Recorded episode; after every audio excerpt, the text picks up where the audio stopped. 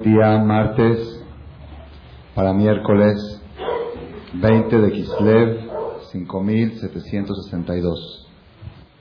Diciembre. Esta fecha no nos podemos confundir, aún los que somos muy judíos. Porque 4 de diciembre, cualquier judío tiene que conocer esa fecha. 4 de diciembre del 02. 4 de diciembre es una fecha que aún el judío, 01, perdón, que aún aquel judío que no cree en las fechas de español, pero tiene que saber la fecha del 4 de diciembre. Es una fecha muy importante la fecha de hoy, no porque me nació una niña, eso aparte. Mm, más alto. Más alto, ok. Eso aparte, pero eso va a quedar 19 de Kislev, no 4 de diciembre. Sino la importancia del 4 de diciembre es la noche del 4 para el 5. ¿Qué importancia tiene? Es, como vamos a ver a continuación, se puede decir una de las noches más esenciales para el éxito de la persona en la tierra. La noche del 4 de diciembre. Y de casualidad, de coincidencia, tocó la noche de conferencia. Creo que es la primera vez en seis años que nos toca martes en la noche. 4, de diciembre. ¿Qué importancia tiene esta fecha? ¿Okay? La importancia que es, vamos a decirlo en breve y después vamos a explicar un poquito más amplio, es que a partir de esta noche, todos los judíos del mundo, cuando rezan la tefilá de Shachrit, Mincha y la amidad, la parte que uno se para ante Dios, hay un cambio, hay algo diferente. Desde esta noche hasta la noche de Pesach, hay algo novedoso en los rezos, en los tres rezos, Shachrit, Mincha y Arrit, que empezamos a pedir.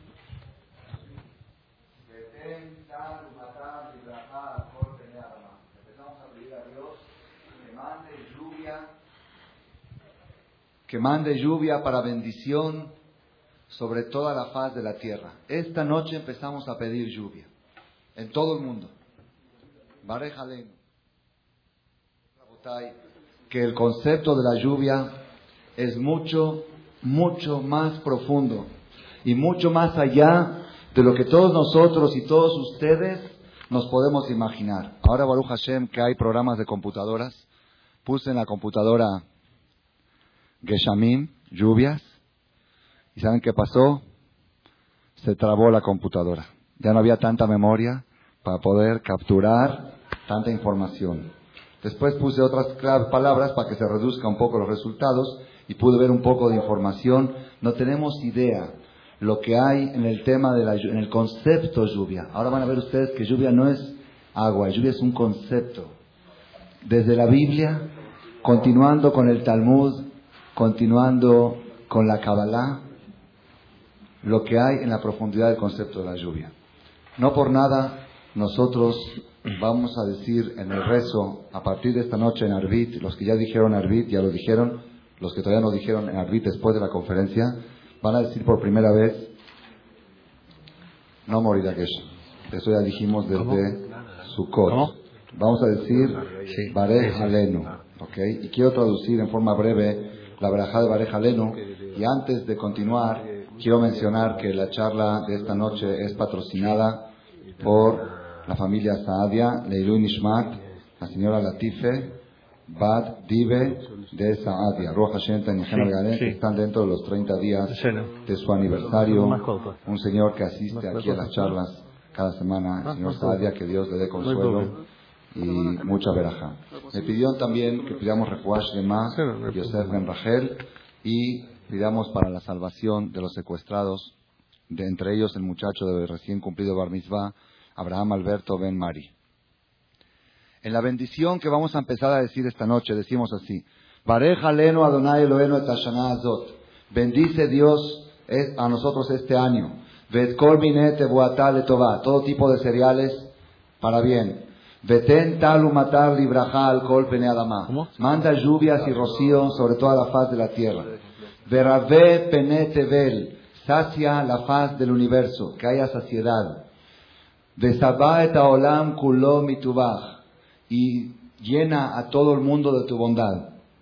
Acá empieza un tema un poco diferente. Umalei adeno mi virjoteja, llena nuestras manos de tus bendiciones. La persona cuando reza esto tiene que abrir sus manos, las dos manos. Umale adeno mi virjoteja, llena nuestras manos de tus bendiciones. Meosher matenot yadeja, de las riquezas, de las dádivas de tus manos. Estas dos frases, Male y Adeno mi virjoteja, Male y Adeno mi virjoteja es Main.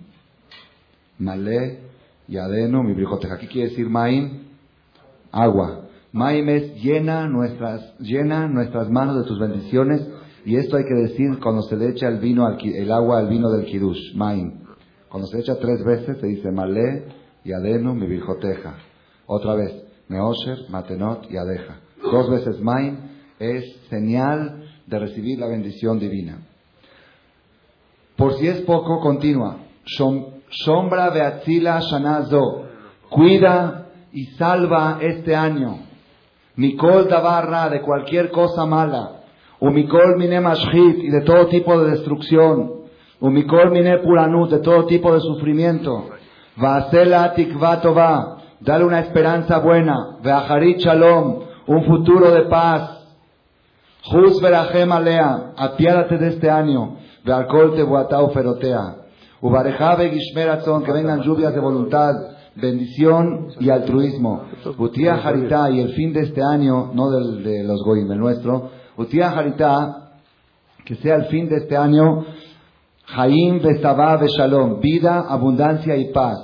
Kashanim Atobot Libraja, como los mejores años de bendición. Baruch Ata Hashem Mevarej Hashanim, bendito Dios que bendice los años. Tenemos que saber, el tema de las lluvias es un tema mucho más profundo de lo que podemos imaginar. La lluvia, dice la Gemara, Gadol Yom Akshamim, es más grande el día de la lluvia Bares, que el día que se crearon el cielo y la tierra. Uno. Dos. Gadol Yom Akshamim, es más grande el día de la lluvia. Millón Shenitna Bo Torah, del día que fue entregada la Torah. El día que se entregó la Torah, cuando llueve es más categoría. Ahora vamos a ver por qué. Y por, por si es poco, dice la Gemara, Gadol Yom Akshamim Millón Ametim. Es más grande el día de la lluvia que el día de la resurrección de los muertos. Así dice el Talmud y trae pruebas para todo esto. Hay tres días históricos en la historia del mundo. El día de la creación, el día de la entrega de la Torá y el día que van a revivir los muertos en el cementerio. ¿Ok? Son tres días históricos.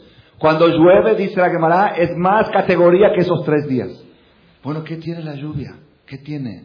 La Gemara dice, Gadol Yom Geshamim, es tan grande el día de lluvia, Shafilu Perutah Shebakis Mitbarechet Bo. Si tienes una moneda en la bolsa, esa moneda tiene veraja. Si ese día llueve, esa moneda te rinde más. ¿Cómo? No sé, pregunto, no sé cómo. ¿Qué, ¿Qué, relación tiene la lluvia con la moneda? La Gemara dice, y lo estaba viendo ahora en un libro, que es sabido entre los comerciantes que cuando está lloviendo es buen día para hacer ventas. Es buen momento. Cuando está lloviendo, haz un, cierra una operación. Te va a ir bien. Invierte, invierte, compra acciones de alguna, no sé, en la bolsa de valores, algo en el momento que está lloviendo. Cuando llueve, es momento. ¿Qué tiene? ¿Cuál es la fuerza que tiene la lluvia? Nada más lo voy a decir en breve porque quiero pasar al tema principal de la charla de hoy. La fuerza que tiene la lluvia es porque toda la creación está compuesta de dos cosas, cielo y tierra. Cielo es, representa lo celestial, lo espiritual, y tierra representa lo terrenal, lo material. Dios creó el cielo y la tierra.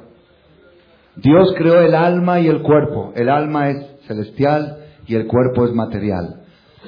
Todo lo que hay en el mundo está compuesto de una energía espiritual y de una cosa material. El cielo está muy lejos de la tierra, muy alto. La tierra está muy, es muy inferior al cielo. Todo el concepto del judaísmo es saber lograr esa comunicación entre cielo y tierra.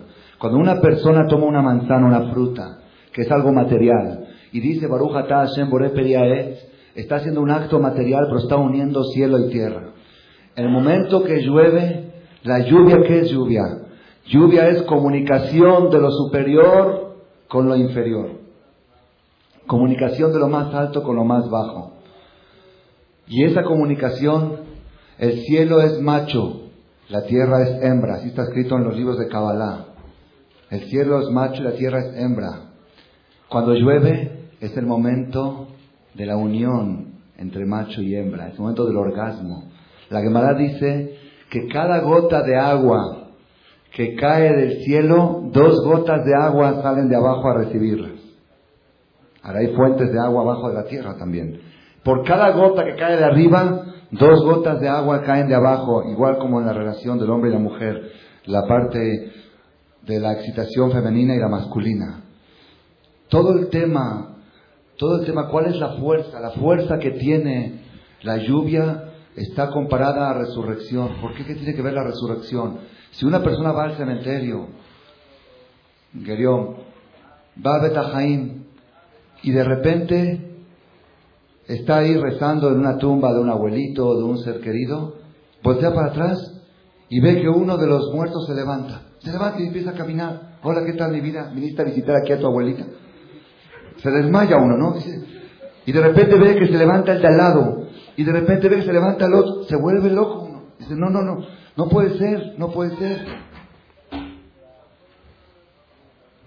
Cuentan que una vez una persona fue al cementerio y estaba viendo los nombres ahí que estaban escritos en la, en la tumba y vio el nombre de una señora que decía señora fulana de tal, fallecida en tal fecha, ¿ok? De repente esta persona está mirando, se voltea y ve a la señora viva. Le dice, oiga, pero ¿cómo? ¿Cómo si ahí está, está su nombre ahí? ¿Cómo usted está viva? Dice, no, esa es la tumba de mi marido. Dice, pero ¿cómo está el nombre de usted ahí? Es que mi marido todas las propiedades las ponía a mi nombre. Y también esta la puso a nombre. Eso es de forma de chiste. Si la persona va al cementerio y ve que alguien se levantó, se vuelve loco. Dice, estoy viendo a Dios. ¿Cómo puede ser? Si el cuerpo ya estaba muerto, yo lo vi muerto, ¿cómo puede ser? Moray Verabotay. Cada vez que llueve, sucede el mismo milagro, porque la semilla que siembran en la tierra, ¿qué le sucede antes que llueva? ¿Qué sucede con la semilla cuando la siembra? Se pudre. Y si tú escarbas y dices, jaldita, pobrecita, se desintegró, no quedó nada. Mojara, teníamos una semilla tan bonita, se podía comer, se podía, el trigo, y ya está podrida, podrida. Viene alguien y dice, no, ten paciencia, ten paciencia.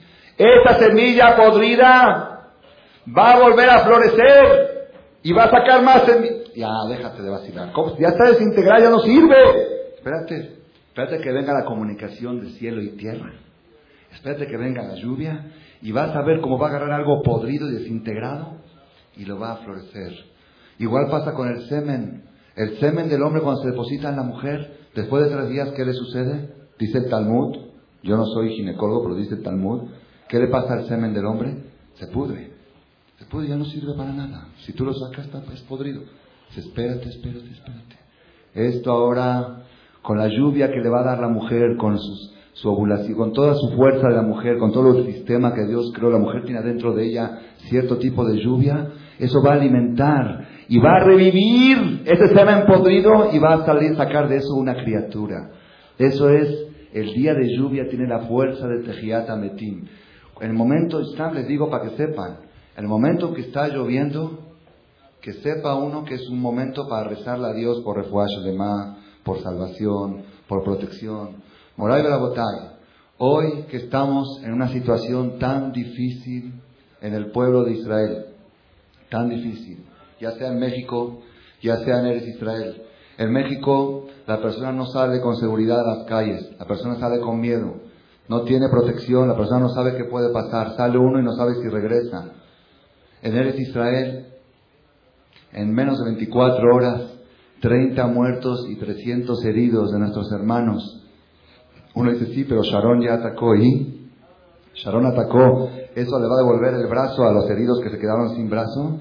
¿Eso va a revivir a aquellos papás que se quedaron sin hijos? ¿Aquellos maridos que se quedaron sin mujer? ¿Aquellas mujeres que se quedaron sin esposos? ¿Aquellos hijos que se quedaron sin padres? ¿Eso va a lograr algo lo que está haciendo Sharon? Él lo tiene que hacer por defensa, tiene que actuar así. La situación está muy difícil, muy difícil. Y necesitamos una protección, necesitamos un milagro, necesitamos un milagro. Sombra Beatzila Shanazo Mikol Davarra. Que Hashem cuide y salve este año de toda cosa mala. O Mikol viene de todo tipo de destrucción.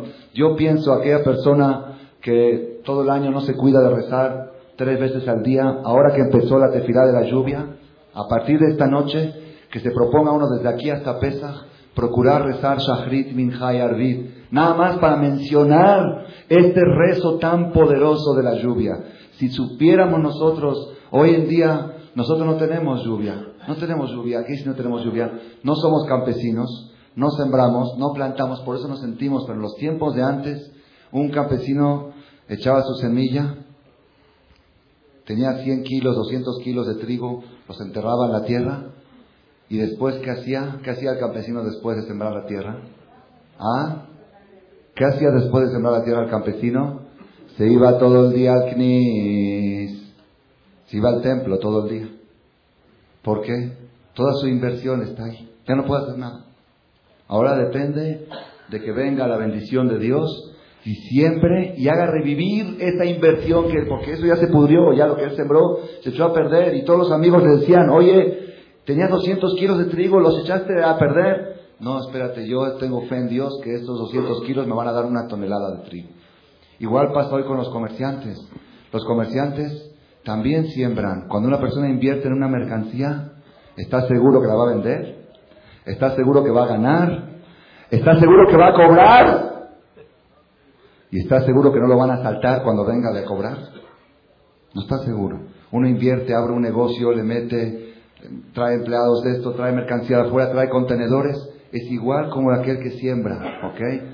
Y uno necesita la verajá de Borolam, la bendición de Dios, para que esa inversión, esa siembra que hizo, produzca. Quizá no es, no es casualidad que empezamos a pedir lluvias en diciembre. Para los comerciantes, diciembre es la lluvia comercial de los comerciantes, ¿no? Están esperando el mes de diciembre para sacar adelante su campo, su terreno. De todos modos, yo quiero concentrar la charla de esta noche en, en un tema, en un tema. Tenemos que saber, la Gemara dice, el Maseje Ta'anit dice lo siguiente.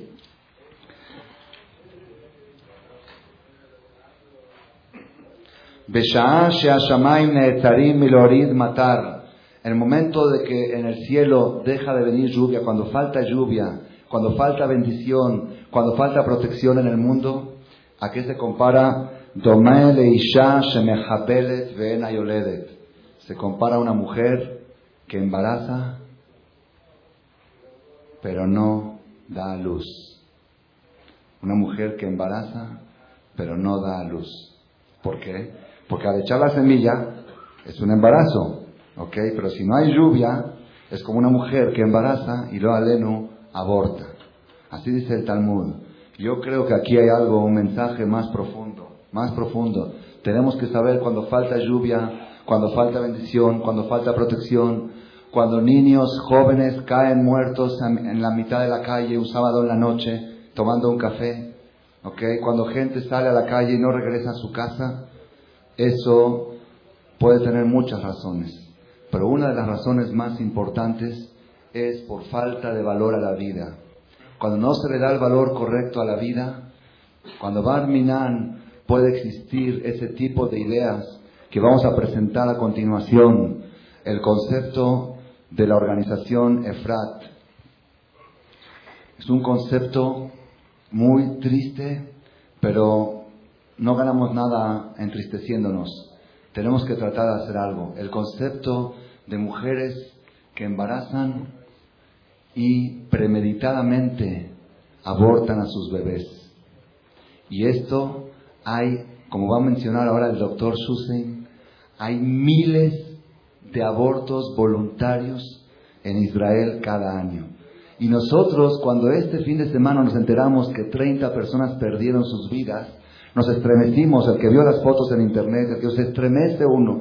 ¿Cómo es posible cuerpos tirados, mitades de cuerpos partidos, brazos por acá y piernas por allá? Se estremece uno. Pero cuando uno vea este video y piense que este ataque terrorista que hubo el domingo, esos cuatro ataques, se quedan pequeños ante el terrorismo propio que hacemos nosotros, cada nuestros hermanos, cada año, con miles de bebés que los descuartizan en el vientre de su mamá, los descuartizan en pedazos. Entonces vamos a sentir la relación que hay entre la lluvia y entre los abortos y entre las muertes que suceden en el mundo. Se puede hacer algo. El doctor Shusein, Eliau Shusein, que ahora va a presentar este video en español y lo va a explicar y comentar, él tiene 20 años o un poco más dedicado a tratar de reducir esta desgracia, a tratar de reducir esta calamidad. El pueblo de Israel ha perdido más soldados en abortos que en todas las guerras. Que en todas las guerras. ¿Cómo lo reduce? Él, cuando ve un caso, hay, ya hay una, una organización la institucionalizada, al principio empezó en su casa, luego creció más. Cualquier mujer que tiene un bebé en su panza indeseado, por alguna razón lo quiere abortar, sabe que hay un teléfono donde comunicarse. Se comunican a Efrat, Efrat la citan a la mujer, le dicen, te vamos a ayudar a abortar. Ven, nosotros hacemos gratis el servicio, no te cobramos nada. Viene y ahí le explican lo que vale un bebé, lo que es una vida. Y cuando llega el tema económico, dice, no tengo cómo mantenerlo, entonces el doctor le dice, yo tomo toda la responsabilidad. Yo hago el parto, yo tomo al bebé, yo lo crío, yo, lo, me encargo de todos los gastos con tal de que no eches a perder una vida. A eso se dedica el doctor Yao Shustein. Por lo tanto, esta noche que empezamos a pedir lluvias, que las lluvias son sinónimo de vida, sinónimo de resurrección, y nosotros queremos pedirle a Hashem que este año sea un año de bendición, que se interrumpan las muertes, primero que todo tenemos que hacer algo nosotros para interrumpir las muertes voluntarias, para que Dios interrumpa las muertes accidentales. Vamos a pedirle al doctor Eliyahu Shustein que tome la palabra y presente su presentación de la noche de hoy. El tema va a ser el aborto en Eres Israel y de paso nos puede servir a nosotros también por si se llega a dar un caso similar. Bejabot, doctor Eliyahu Shustein.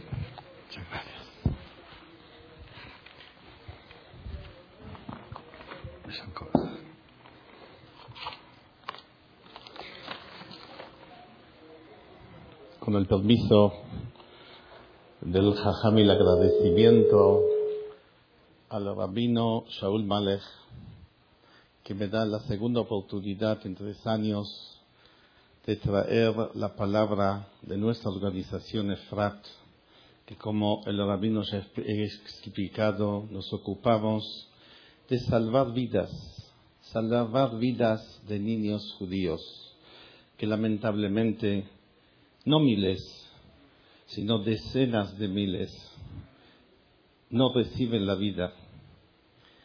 No porque las madres no tienen conciencia, de ninguna manera. Yo no conozco una madre que no tenga conciencia. Lo que no tiene es conocimiento. Pero el que escuchó al rabino Malek puede pensar que yo soy ginecólogo. No soy ginecólogo. Yo soy médico cirujano que terminé la medicina en Buenos Aires y es por eso que puedo todavía hablar el castellano a pesar que terminé la medicina y me recibí de médico hace 38 años, en el año 1963. Y empecé a ejercer la medicina en la especialidad de cirugía.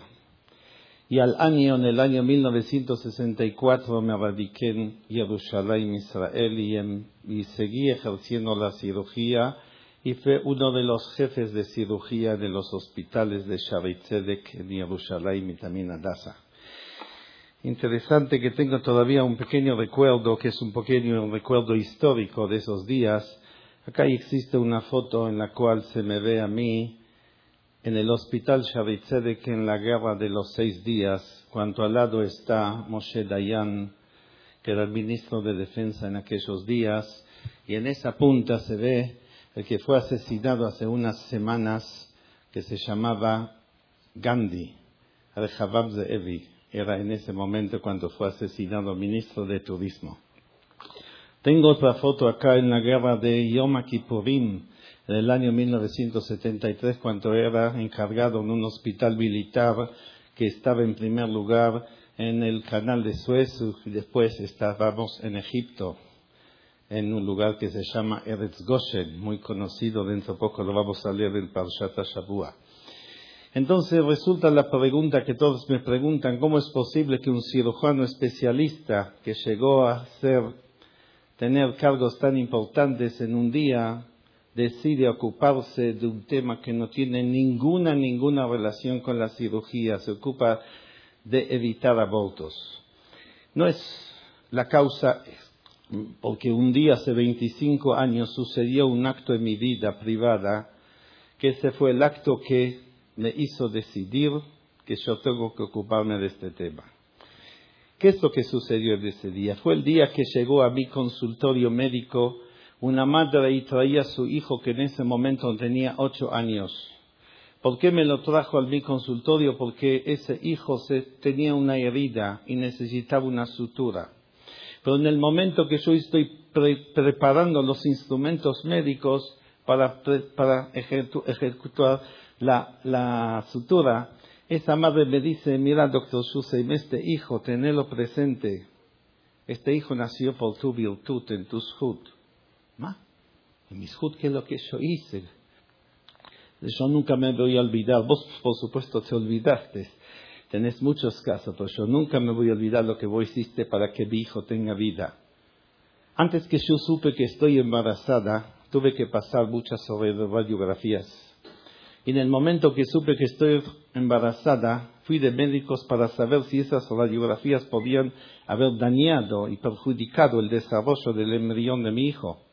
Y todos los médicos me dijeron que sí, que estoy obligada a hacer un aborto y si no voy a hacer un aborto mi hijo va a nacer con defectos y malformaciones. Y fui de un médico y otro médico y todos me dijeron la misma, la misma decisión. Y yo estaba muy deprimida por eso. No tenía muchas ganas, pero de cualquier manera los médicos me dicen. Y yo escuché de vos. Y yo vine por ese estado de angustia, ese estado de depresión. Y vos como primera cosa me empezaste a interrogar, ¿cuál es el motivo que mi ánimo se cambió en forma repentina? ¿Qué es lo que sucedió en mi vida? Algo tenía que haber pasado. Y te conté que en este momento estoy por hacer un aborto por esta causa. Lo que vos me dijiste en ese momento no me voy a olvidar nunca. Me dijiste, mire señora, los médicos que le han dicho que por el hecho que usted hizo radiografía, su hijo va a nacer con malformaciones y defectos, están diciendo cosas que se suponían hace años. Hoy en día se sabe científicamente que no existe ninguna radiografía diagnóstica que puede dañar el embrión. Y eso está escrito en todos los libros, no es una cosa mística, no es una cosa de creencia, es una cosa científica. Hágame caso, hágame caso, no lo haga. Yo le puedo estar segura que las radiografías no perjudicaron la salud y el desarrollo de su hijo. Ahora, después de ocho años, cuando ese hijo recibió una herida, me lo trae para suturar y ahora me cuenta la historia. Le quiero decir, me estremeció escuchar esas palabras. ¿Por qué me estremeció? por el hecho que yo me hice la pregunta, ¿qué es lo que yo hice para salvar la vida de ese hijo? No hice nada. Lo único que hice es darle un consejo médico tan simple en medio de un minuto, de un minuto. Y a raíz de ese consejo se salvó la vida de un niño, de un mundo.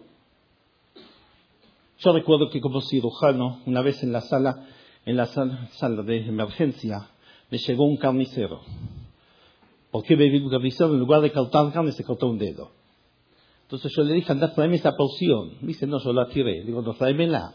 Y me la trajo, la llevé en la sala de cirugía, en el quirófano, sala de operaciones, y se operó y se, y tuvo, y injerto prendió bien. Estuve muy eh, orgulloso, contento. Hizo una operación heroica, se salvó un, dedo.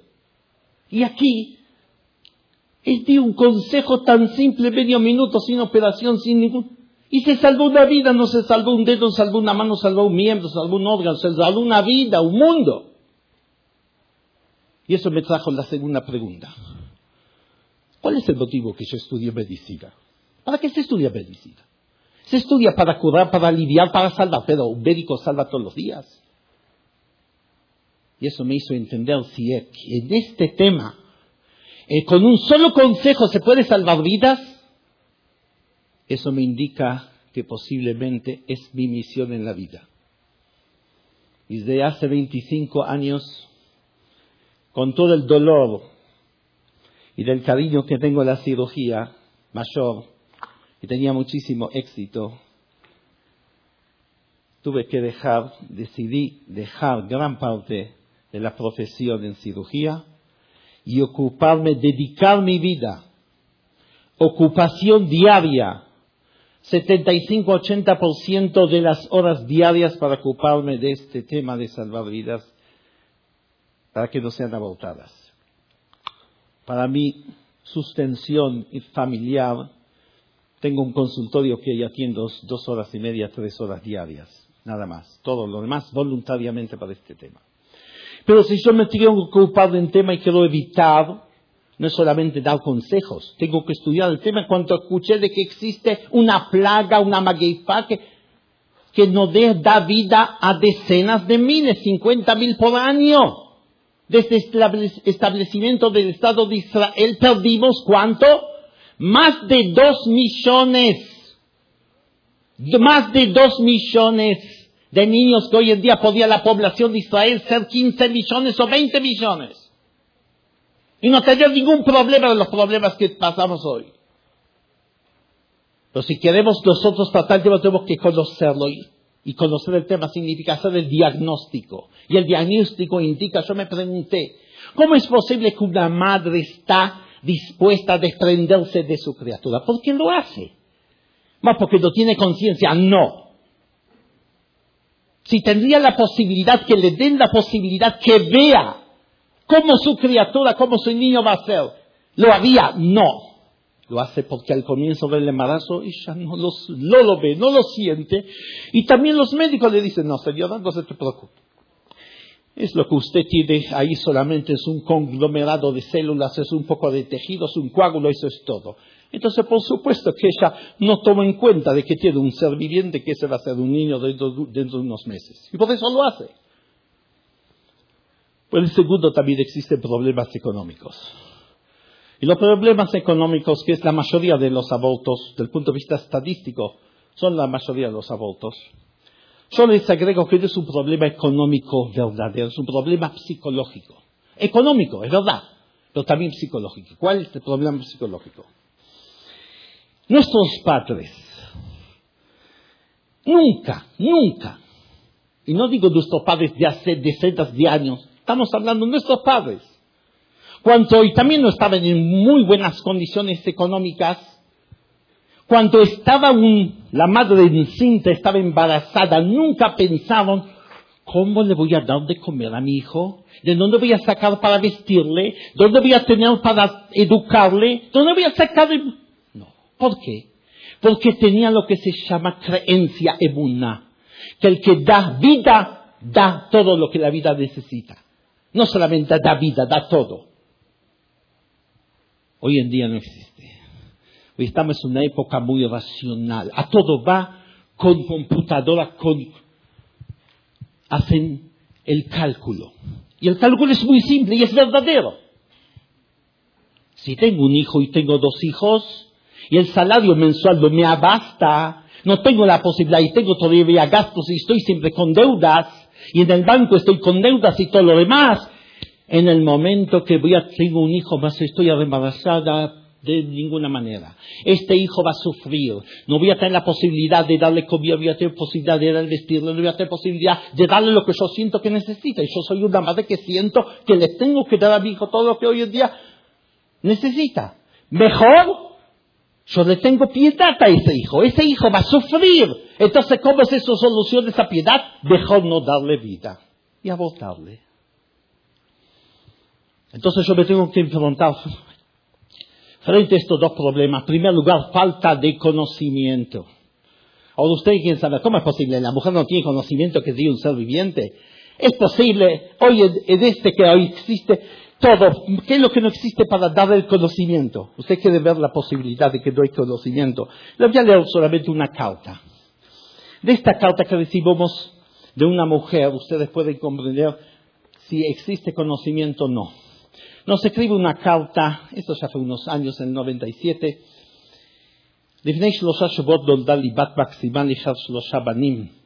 Hace tres semanas me nació una nena divina, después de tres varones. ¿Para qué me escribe esta carta? הייתה לי התלבטות קשה מאוד בהתחלת ההיריון, האם להמשיך, בסופו של דבר החלטתי על הפלה. השם יסלח לי, וקבעתי איתו לרופא. Vamos a estudiar lo que dice acá. Ella se embarazó, estaba pensando si hacer aborto o no hacer aborto, pero después que pensó bien, decidió que hacer el aborto. Y ya tiene una cita con el médico. Fijada la cita, todo está solucionado, también se arregló el problema, sabe que es un problema que no está permitido, ya con el Boreolam va a tener, se va a arreglar la cuenta, no hay problema. De toda la fe y tiene ya la cita. Botoyom, en el día que esta mujer ya tiene la cita para efectuar el aborto, Anishava Miyoma Bodati vuelve del trabajo. Vamos a ver qué lo sucedió. Es una mujer que trabaja. Y en este mismo día ya tiene la cita con el médico. Hagamos de cuenta, no escribe de qué hora trabajó hasta qué hora trabajó, podemos suponer que trabajó de las nueve de la mañana hasta las tres, cuatro de la tarde y después de la cita. ¿Cuándo tiene la cita? A las cinco, seis, siete de la noche. No más. ¿Hay todavía una posibilidad de que esa mujer no haga el aborto? Prácticamente no, está todo ya. Lo pensó bien, lo decidió, ya tiene la cita. Faltan solamente unas horitas para que este embrión termine su vida donde en algún canasto. Pero sucedió algo. Cuando vuelve a la casa, umatzati alon mikem, lo Esa mujer antes de subir por las escaleras a la casa, pasó por el buzón y vio que en el buzón existe algo. ¿Qué es lo que existe? En el buzón había esto. Esto que es el diario del bebé, que fue el día justamente, el día que nuestra organización EFRAT colocó un millón cuatrocientos mil folletos que dice el diario del bebé. ¿Y qué dice este diario? ¿Este diario habla sobre el aborto? No. ¿Este diario habla sobre las complicaciones del aborto? No. ¿Este diario muestra lo que es un aborto, la crueldad que es un aborto? No. ¿Qué es lo que muestra? Muestra las etapas del desarrollo del embrión. Y muestra que el embrión a la cuarta semana tiene corazón, a la sexta semana tiene cerebro, a la octava semana tiene los órganos. Y esto es solo un pedazo de papel le hizo cambiar el pensamiento, y ahora me escribe, ahora tengo una hija, es una mujer que tenía tres varones, le llegó la hija. Toda la que el karati, anime que nos, nos quiere fortificar lo que estamos haciendo. נורא שכזה una mujer ahora me escribe que hacer un aborto es un asesinato terrible. Una mujer que hace poquito. ¿Qué fue lo que le cambió la idea y que salvó primero y dio una hija? Un pedazo de papel que le dio conocimiento. Estamos hablando de una mujer que ya tuvo tres varones. No es una mujer analfabeta, no es una mujer que no tiene ninguna noción sobre este tema, no tiene ninguna noción. Por supuesto, le podía seguir con así historias del tiempo no nos permite y tenemos también una película muy interesante que nosotros queremos mostrarle. Por eso les quiero explicar, en primer lugar, en la base de nuestra organización es FRAC, es no luchar contra los abortos, es luchar contra la falta de conocimiento. Ese es el problema. Y nosotros, nuestra organización es una organización feminista. ¿Por qué? Porque nosotros le damos todo el derecho a la mujer. Pero le damos el derecho que es el derecho más elevado a la mujer, el derecho que decida después que tiene conocimiento.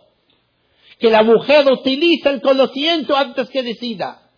Nosotros no tenemos ningún derecho a la posibilidad que nosotros decidamos por ella. Ella va a decidir, va a decidir que tenga conocimiento, pero en el momento que tenga conocimiento, en ese momento, se despierta el instinto maternal que existe en todo ser viviente. Y esto es lo que sucedió aquí, esto es lo que sucedió en todas las historias que yo evito contarles por el tiempo con lo que tenemos. Ese y ese lo vemos en todos los casos. Pero tenemos un problema también económico. ¿Cómo lo solucionamos? Cuando nosotros somos una organización que solamente vive de donativos, el gobierno nos da, buscamos una forma muy, muy efectiva y una forma muy económica que nos permite estas cosas.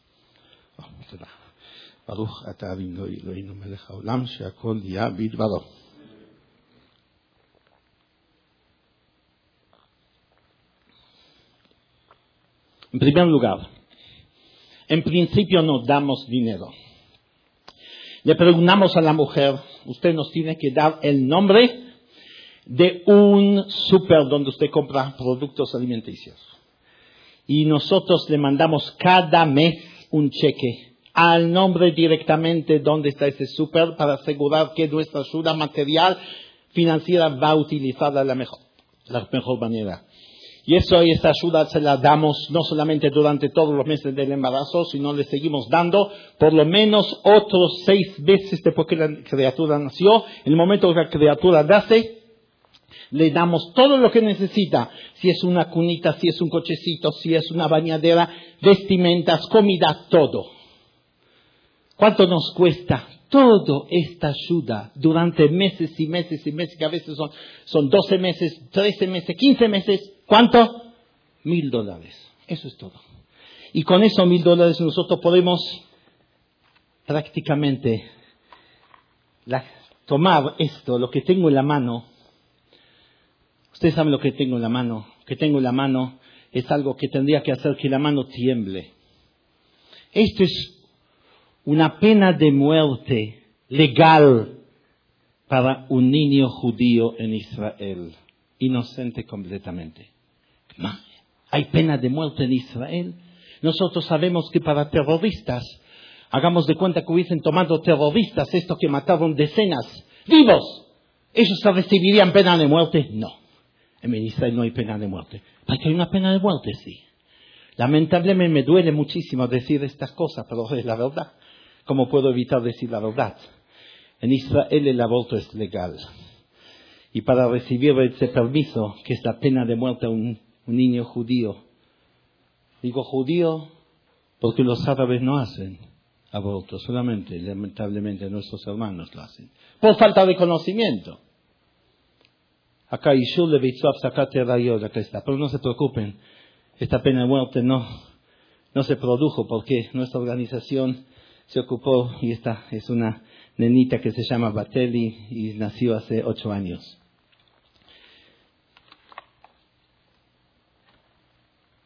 Acá tenemos una carta, no muy interesante, tenemos una foto. Una foto de un niño. ¿Y por qué la traje? Es un niño que nació en septiembre del 89, hace 12 años. ¿Por qué la traje? Porque detrás de la foto es la madre de esta criatura, él todavía no sabía escribir en la semana. La madre me escribió en su nombre. Y nos escribe de esta manera, el doctor קוראים לי ארז כהן ואני בן שבוע, משם אני ארז כהן, נשות תגו, סולמנטה אונה סמנה. אותי רצו להשמיד, אך בזכותכם אני באתי לעולם. אנומי מקריין דסטרואיר, אבל אין ווסטה בירטות, ווסטו זכות שהגיע למונדו. שמור נא את תמונתי למזכרת גוארדה, אסתה פוטו, תראה גוורדו. מי יודע? אולי כשאגדל לבוא לבאבי התודתי על שאני קיים בזכות אגודת אפרת, cuando voy a crecer, quizás voy a venir a agradecerles por el hecho de que tengo vida por el sur de Agudat Efrat. Mi ten והרבה כמוני יזכו לצאת להעביר העולם את הצילו נפש בישראל. Ojalá que muchos como mí, como yo, tengan el sur de poder salir vivos al mundo y llamen. ¿Por qué la traje? Porque justamente como este niño nació en septiembre, y nosotros para cada cumpleaños mandamos una felicitación a nuestros a estos niños que se salvaron, que hoy en día llegan a ser decenas de miles. Los 25 años, solamente el año pasado eran 1186, el año 2000. Entonces en septiembre le mandamos. Entonces antes que vine acá recibí una carta. ¿De quién es esta carta? Esta foto de Eres Ben Gabriela Cohen. Ahora ya tiene 12 años. Para ver que uno no salva solamente es un embrión, algo un poco de conglomerado de células. Que ese conglomerado de células, esos tejidos, si uno no los toca, si uno no los destruye, salen niños. Y esos niños crecen. Y no es un niño, son las generaciones de ese niño. Nosotros nos recordamos que cuando sucedió el primer asesinato en la historia, cuando Caín mató a Ebel, entonces vino Dios y le dice a Caín, Kol de mei ajija, Kol de mei ajija, la voz de las sangres de tu hermano, que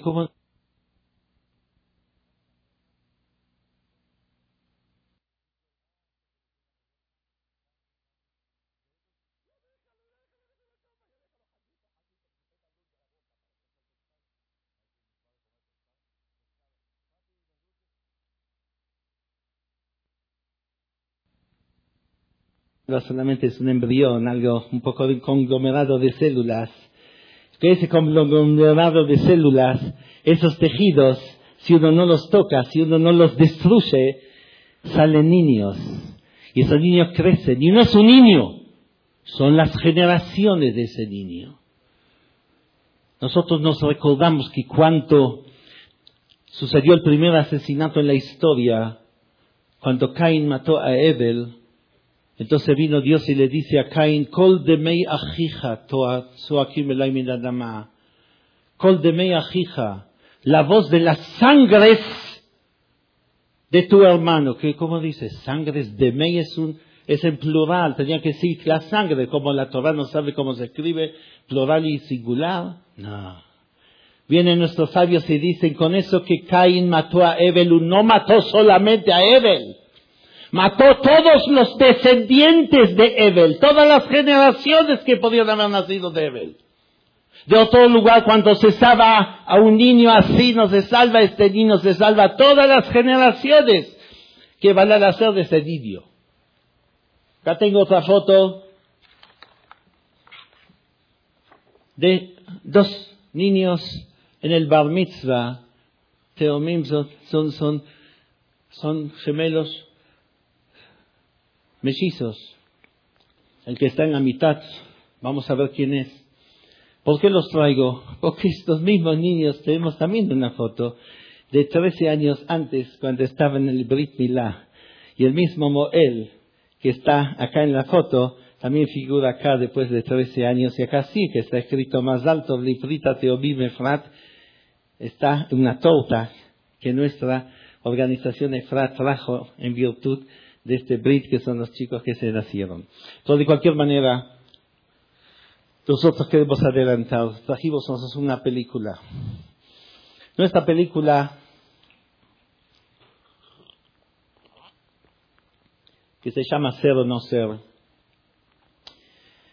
es el resultado de un sueño mío durante decenas de años. ¿Qué sueño yo tenía? Dice, sabiendo que el problema es el problema del conocimiento, que el pueblo tenga conocimiento. Y no discutir si la mujer tiene, tiene, tiene el derecho a hacerlo o, el, o el el, embrión tiene derecho, como se discute en Estados Unidos, y no hacer manifestaciones. Usted sabe que en Israel manifestaciones prácticamente como si fuese un sport nacional, todos los días hacen manifestaciones. Nuestra organización todavía no organizó una sola manifestación, porque yo sé que con eso no se va a salvar una sola, un solo niño, una sola criatura. Se va a saber cuánto nos vamos a poder propagar el conocimiento. Entonces siempre tuve el, el sueño de hacer una película que la pueda distribuir en forma de cientos de miles, gratuitamente, en las escuelas, en las universidades, en los campos militares, en los centros comerciales, en los centros comunitarios, en todos los lugares donde está, donde hay gente joven, distribuir. Lo hicimos, lo hicimos este mes de junio Un éxito terrible. Para hacer esta película nos llevó muchísimo tiempo, porque acá no tomamos actores y les dijimos lo que tienen que decir. Tomamos actores que son los testigos de lo que ellos mismos pasaron en la vida.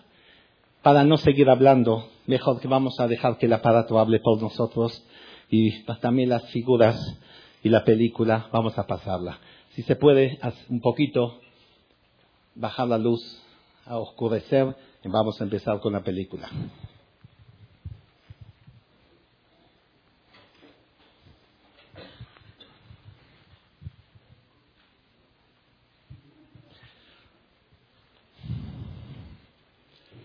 La película, por supuesto, es en hebreo, pero está traducida con, en, simultáneamente en inglés. Espero que la mayoría del público va a poder entenderla. No es tan difícil.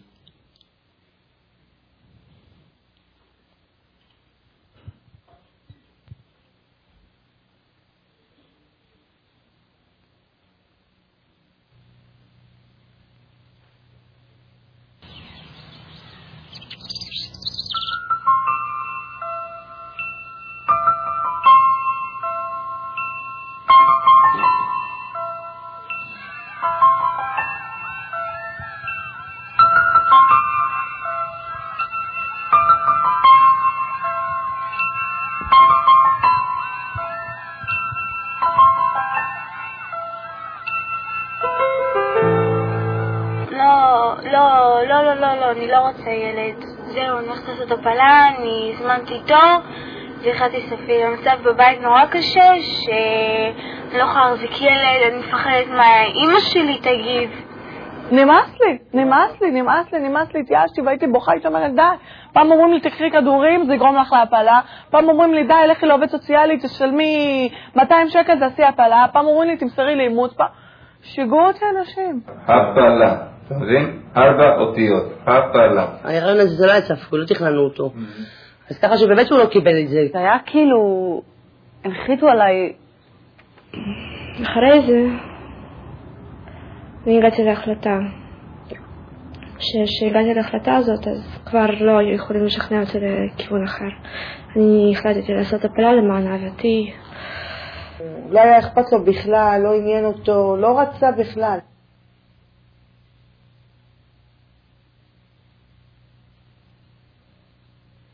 העובר משתרש ברחם כשלושה ימים לאחר הביוץ. בביוץ יוצאת ביצית מהשחלה, מגיעה לחצוצרה, מופרית על ידי הזרע בחצוצרה, וכעבור שלושה-ארבעה ימים היא משתרשת ברחם. כלומר, מיד אחרי הביוץ מתחיל תהליך השרשה, שזה בעצם תחילת החיים. העובר הזה נאחז ברחם אמו ומתחיל ליצור קשר תוך כדי ספיגה של אמצעים שאיתם או, או חומרים שאיתם הוא יוכל להמשיך לגדול ולצמוח. זה יצור אנושי, שכבר בשבוע רביעי להיריון לעובר יש לב, בשבוע שישי יש לו מוח, והמוח הזה גם כן מתפקד. אפשר באופן אקספרימנטלי לדקור את התינוק, את העובר, ולראות איך הוא מגיב. עם קור, עם חום, עם כל, הד... עם כל הדברים האלה שמעוררים את מערכת העצבים. כבר בשבוע השמיני יש לו את כל המערכות הפנימיות. ובוודאי כשמגיעים לשבוע 12, שלושה חודשים, העובר הוא מושלם לחלוטין, יש לו את כל האיברים כמו לכל אחד מאיתנו. חובה לאישה לקרוא. חובה אליה לראשונה לבוא לעובדת סוציאלית שצריכה להסביר לה את כל מה שקשור או לא קשור בכל הסיכונים. ורק בשלב שתיים היא באה לוועדה.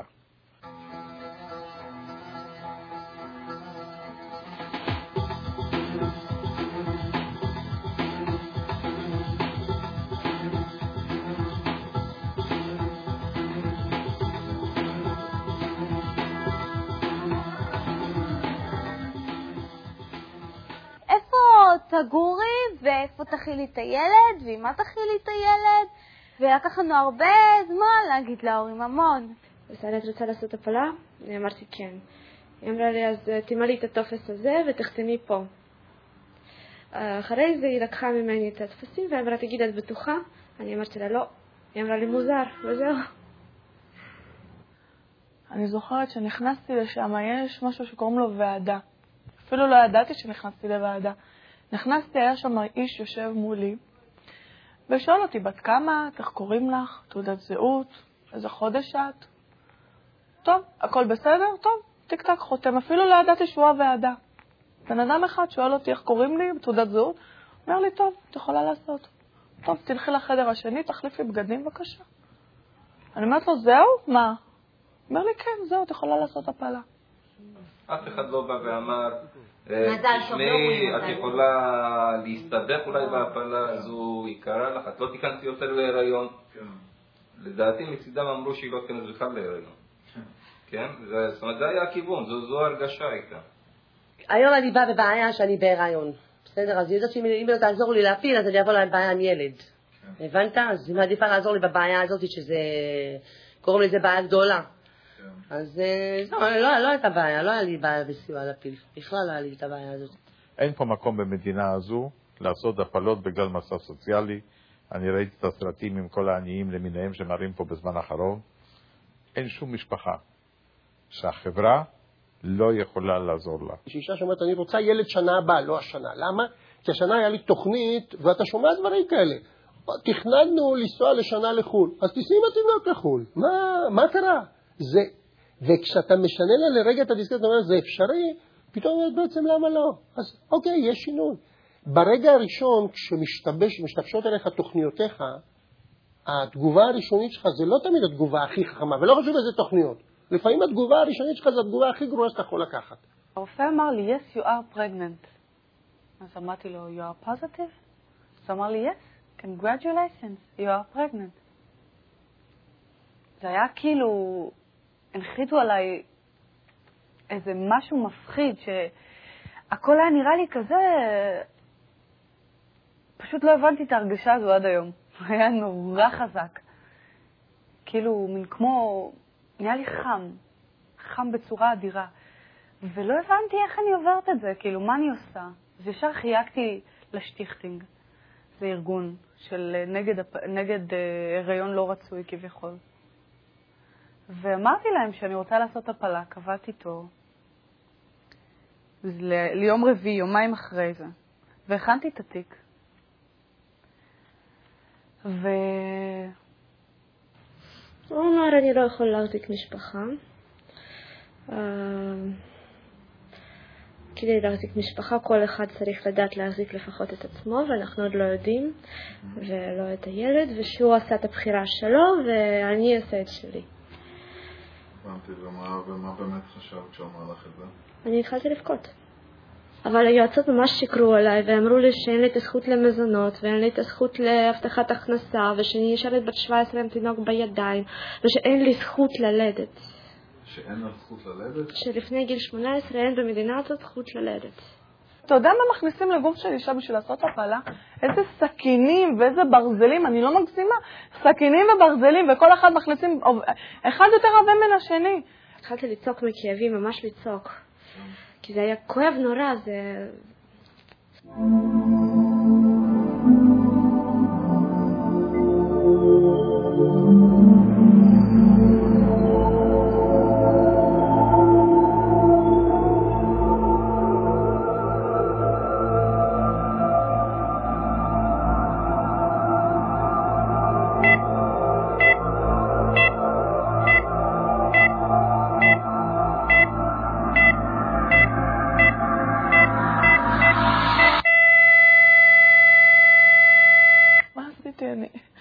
אמרתי, הבטחתי לעצמי שבחיים אני לא אעשה את זה שוב פעם.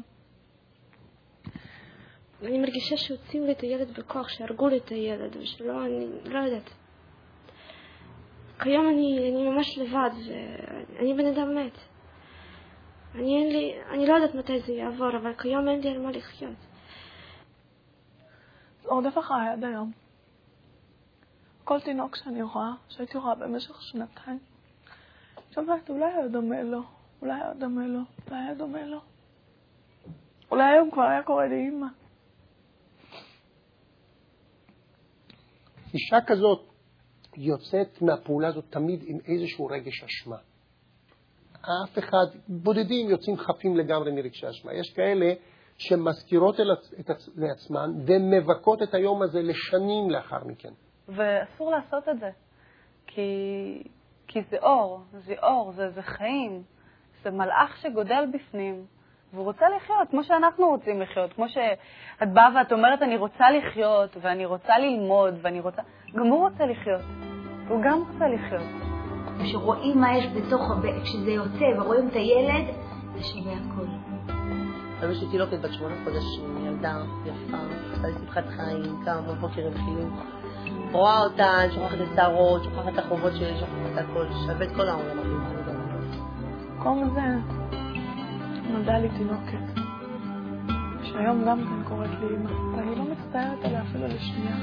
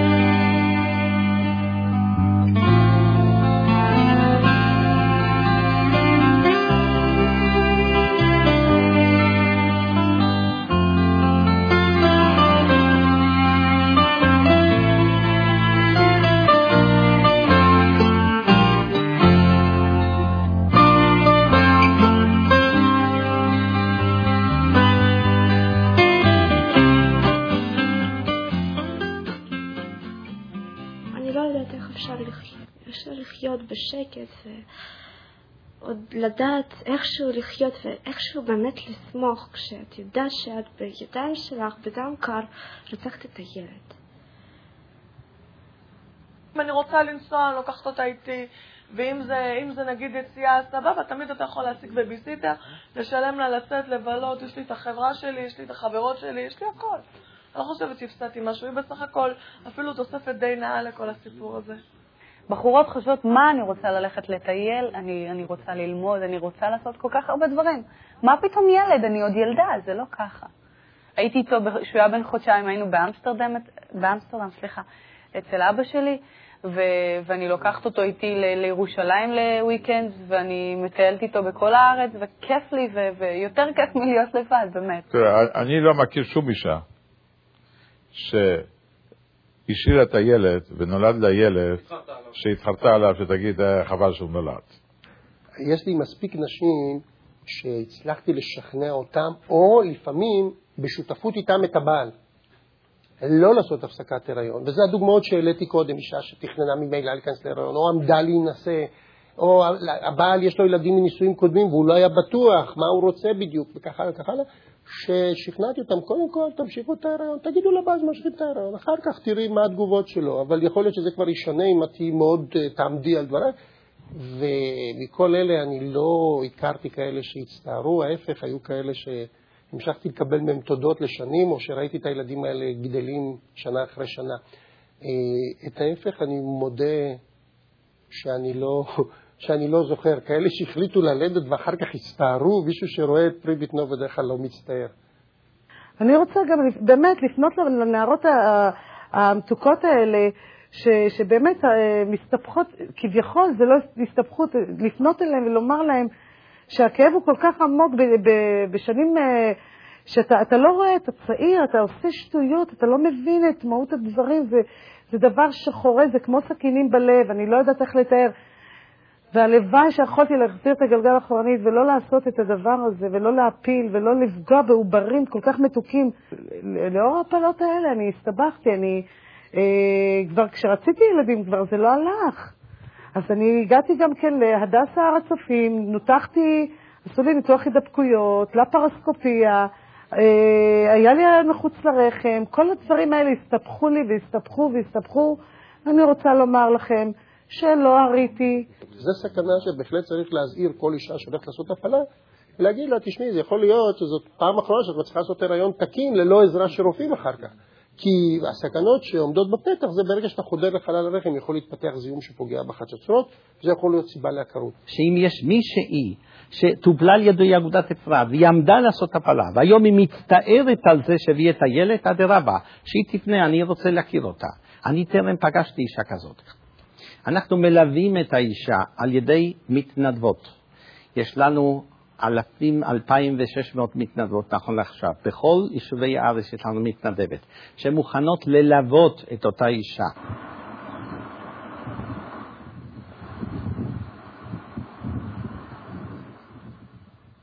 בת הגדולה ילדה, ובגיל חודש בדיוק הם חזרו הביתה והייתה תאונת דרכים, וערבי נכנס בהם, והתינוק נהרג במקום. ובת נפגעה מאוד קשה.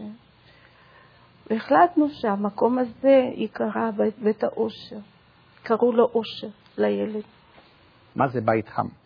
זה משפחות אומנה שמוכנות לקלוט את הנערות האלה לביתן ולהחזיק אותן כבת לכל דבר. לא היה לה לאן ללכת. היא באה אלינו שכבר הייתה שבועיים ישנה בחדר המדרגות.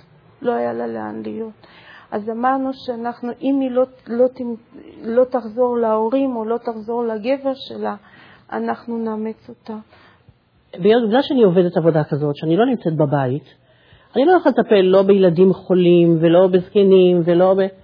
אני אישה בהיריון, צריכה בסך הכל גג מעל הראש. ואת זה אני יכולה לאפשר לה, יש לי את הדירה הזאת של סבתא, אני יכולה לאפשר לה את הדבר הזה. ופניתי לאגודת אפרת והצעתי להם את שירותי. והם אה, קיבלו את זה.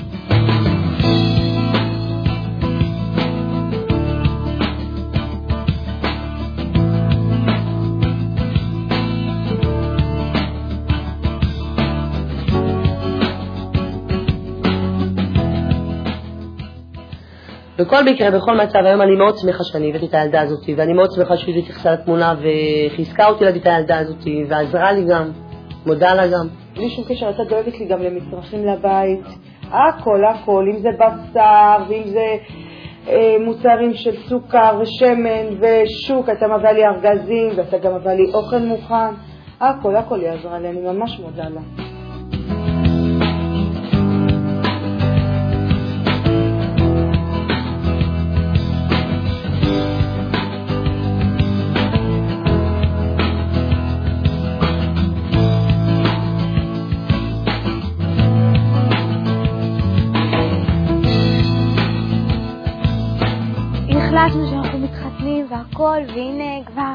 הלכתי, בחרתי שמלה ופה תופרת ושם תופרת והכל וזה, והלכתי והיה לי היום יום ניסיון, עשיתי תסרוקת ומדדתי את השמלה ועשיתי צבע והלכתי עם הרגולת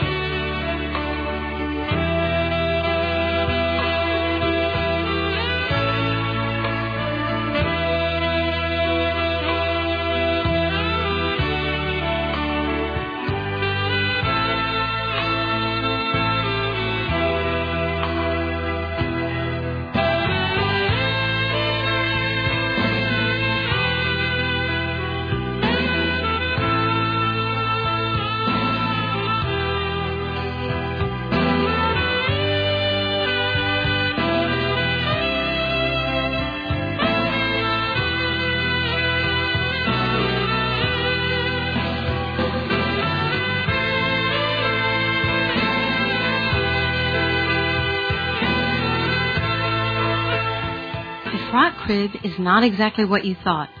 Efrat crib, the Committee for the Rescue of Israel's Babies is not exactly what you thought. If you've thought until now that frock crib promotes having many children, we are very pleased that you are viewing this tape. This is our chance to explain to you what our approach is.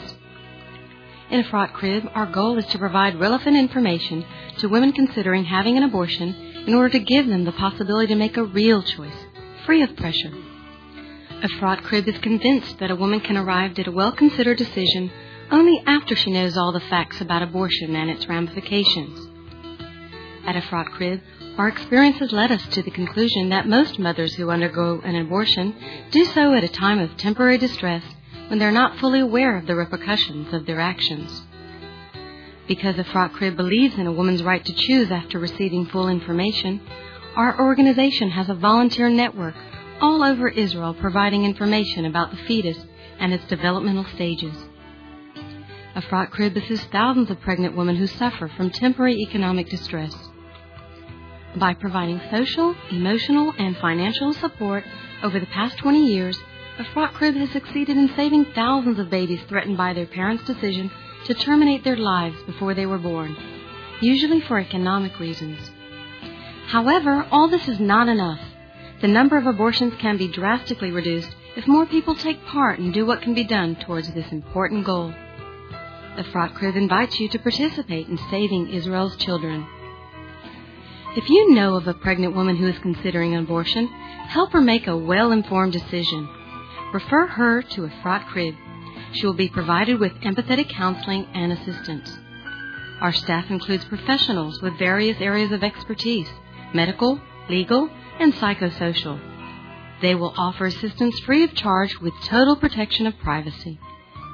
Please call 24 hours 972 653 6212 or fax 972 654 1393. A fraught crib stands by women and their families. Those interested in volunteering for a fraught crib are invited to join us. Gratification and enormous satisfaction are guaranteed. A fraught crib is not government financed, therefore, all contributions are meaningful. Please help us continue to work towards the important goal that is near to all our hearts saving the lives of thousands of children and help bringing happiness and light to the lives of their families. All assistance will be gratefully accepted. A contribution to a fraught crib is an investment that grows and grows. Picture of a fraught crib, children in front of the Knesset. A memorable meeting of a fraught crib's children at the Knesset. Efrat, International Organization for Saving Jewish Babies, 10i Louis Street, P.O. Box 6325, Jerusalem 91062, Israel. Telephone 972 653 6212. Fax 972 654 1390. No exista nada que tiene relación con ideología, con cuestiones morales, con cuestiones de valores, con cuestiones religiosas, solamente conocimiento.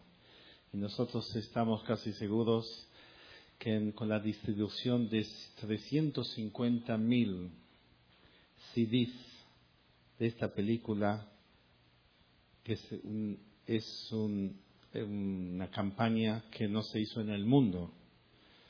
Este es el sistema como hay que tratar este tema, sin discusiones, sin manifestaciones, solamente traer conocimiento. Nosotros estamos seguras, seguros que el instinto maternal cuando le dan el conocimiento no le permite hacer y por supuesto si hay problemas se pueden solucionar materialmente y dar las ayudas. Yo quiero terminar, pero antes que eso le quiero mostrar esta foto. En esta foto se ve, estoy fotografiado con que era el primer ministro de Israel muy conocido, Benjamin Netanyahu. ¿Qué relación? Porque le traigo esta foto. Yo tuve una entrevista con Benjamin Netanyahu muy poco tiempo antes que fue electo como primer ministro. Y yo le hice una sola pregunta. ¿Qué le pregunté?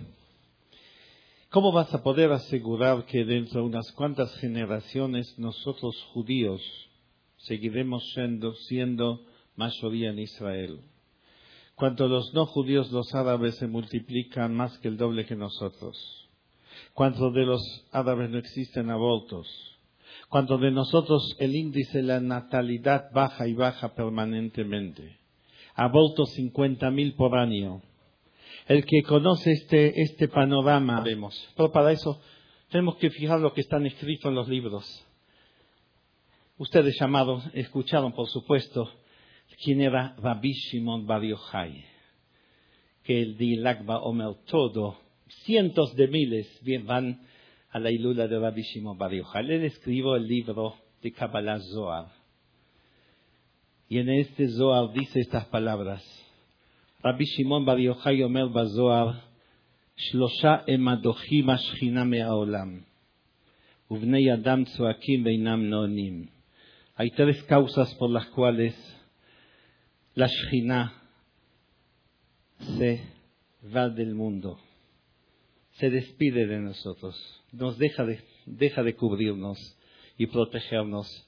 Y los hombres gritan y rezan y piden y roban, pero no se les oye.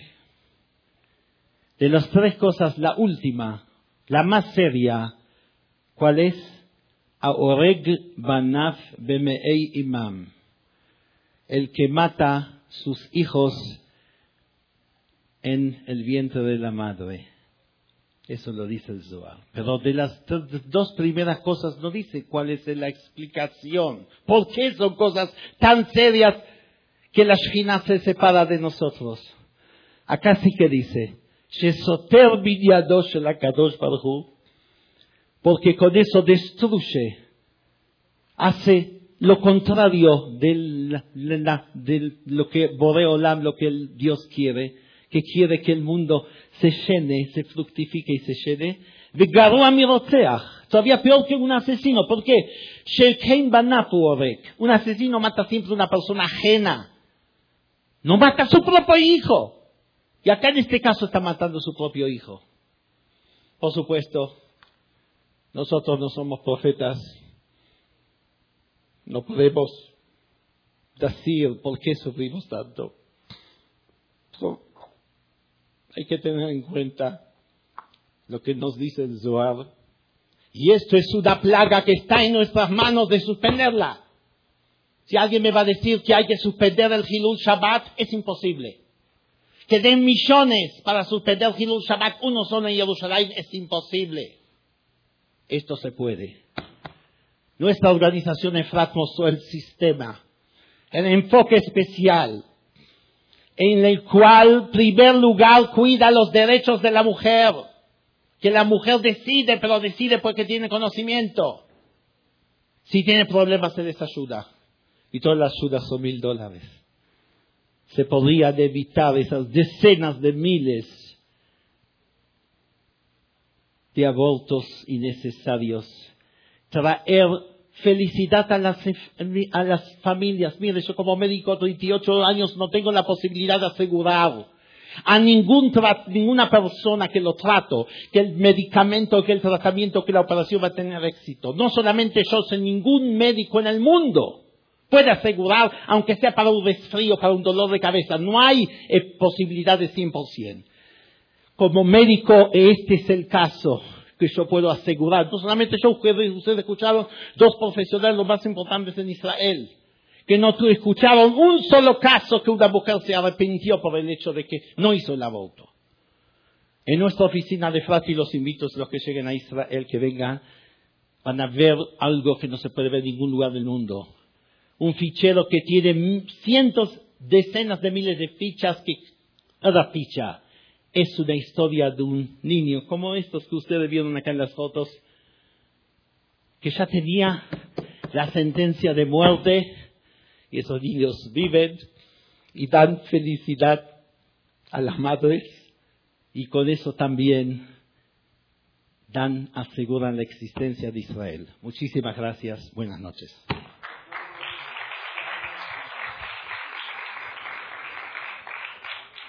Muchas gracias, doctor Shusein. La presentación fue muy emotiva. Le quiero hacer una pregunta, doctor. Usted dijo que cada año hay 50.000 abortos en Israel y cada bebé cuesta salvarlo mil dólares. ¿Usted me quiere decir que si usted dispondría de 50 millones de dólares anuales, usted salvaría 50 mil vidas cada año.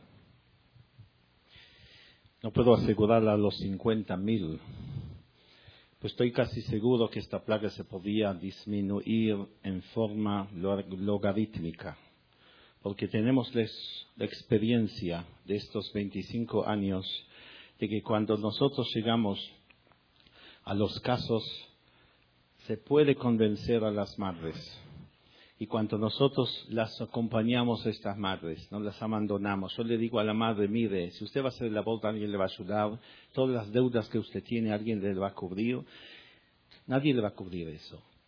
Nadie le va a ayudar, nosotros le vamos a ayudar. Y no solamente con dinero, el hecho de que demos voluntarias y las voluntarias acompañan a estas mujeres y le dan ánimo, le dan consejos, les ayudan, las visitan a las casas, es algo maravilloso. Y eso no cuesta dinero, solamente el dinero hace falta para eso.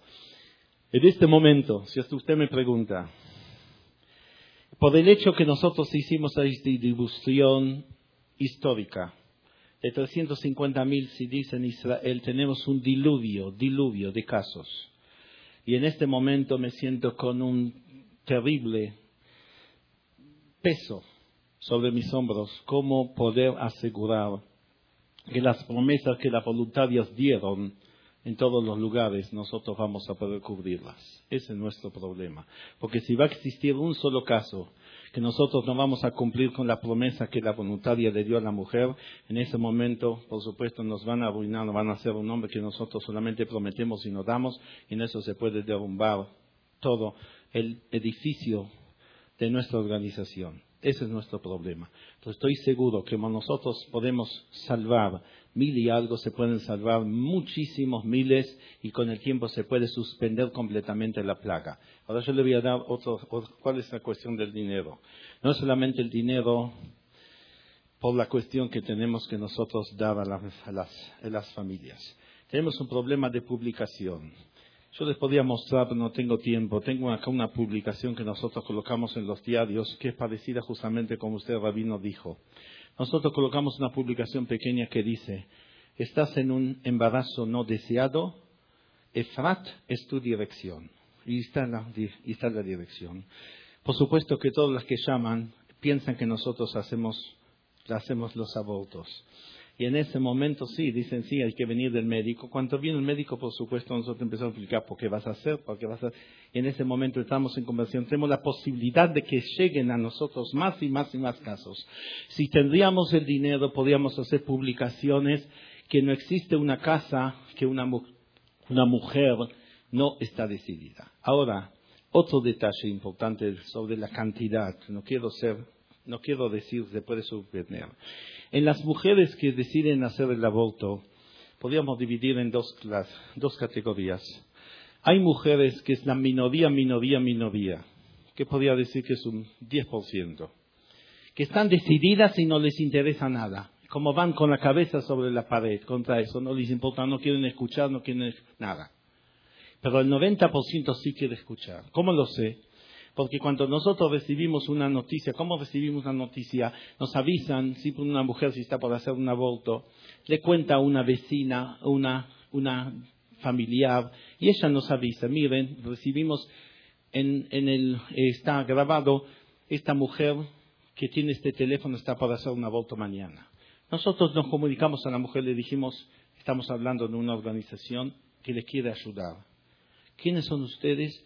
Una organización de Fran, nosotros ayudamos a mujeres que están por abortar. Estamos seguros que usted necesita ayuda, le queremos ayudar, nosotros no queremos nada de ustedes. El 90% está dispuesto a escuchar.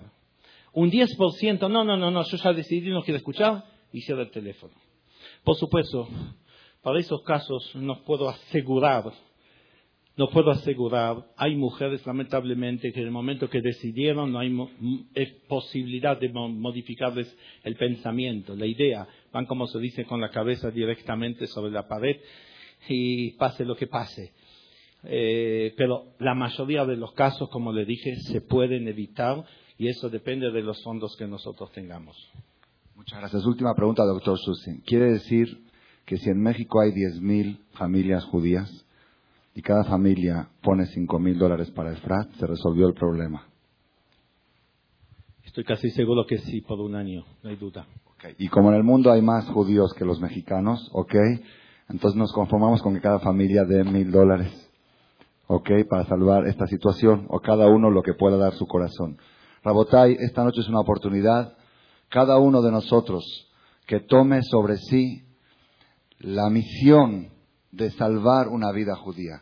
Baruch Hashem, México es de acá a todas partes. Ayudamos a Yeshivot, a Kolelim, a pobres, a novias. Hoy, esta noche, tenemos una oportunidad de hacer algo trascendental, que tú puedas decir, en el mundo hay mil o diez mil o cien mil niños, nietos y bisnietos por una aportación que yo hice para Efrat. No solamente cada uno de los presentes que se meta en esto, y yo soy el primero en aportar y quiero salvar una vida este año de Efrat de Baraj, no solamente eso, sino cada uno de nosotros que se convierta en Gabay de Efrat. Cada uno que vaya mañana, que comente a sus amigos. Vamos a entrarle, vamos a salvar vidas. Y el Zehut de esto estoy seguro que va a detener muchas calamidades, va a frenar los secuestros, va a frenar los asaltos, ya no va a haber más tragedias en el pueblo de Israel y vamos a escuchar puras cosas buenas. Hazakim Brujim, todo el que quiera en este momento con entusiasmo hacer su aportación, que levante las manos. La señora Pola Misheberaja Otena Kedoshim, Abraham la señora Pola Masri, Sheinadev, un, un niño, X, ok. Ok, va a salvar ni, lo que su corazón dice, ok, de niños este año, Baraj, que Hashem le dé mucha dicha y que vea Berajá en su vida y en su familia, amén, que razón. Muchas gracias. Ubijada Berajá Don Yosef Levi, Berajá, un niño va a salvar este año, Hazak Baruch. Un aplauso. Ubijada Berajá Adón Eliahau Saadia, Leilun Ishmat, de su mamá, la señora Latife Badive, va a salvar Besat Hashem. Eh, ¿Cuántos niños este año, señor Saadia? Un niño este año, Hashem. Hazako Baruch. Jara ¿cómo te llamas? Ari Saadia, Shenidadev va a salvar un niño este año. Hazako Baruch. Ubijada Berajá. ¿Quién más quiere participar en esta gran mitzvah? Ok. Todos los demás que procuren, que procuren reunir a sus amigos y participar en esto, que se dirijan con el señor Eduardo Esban, representante oficial de EFRAT en México. Y Hashem Baraj, este es de Hut, va a servir para que tengamos mucha verajá y muchas lajá. Les quiero pedir disculpas por el horario, pero valió la pena el mérito de todo el Kaala Kadosh de haber escuchado esto y haber participado en esta misma. Misbot videos que damos gratis sobre, sobre la eh, felicidad y vida en la vida matrimonial. Son gracias.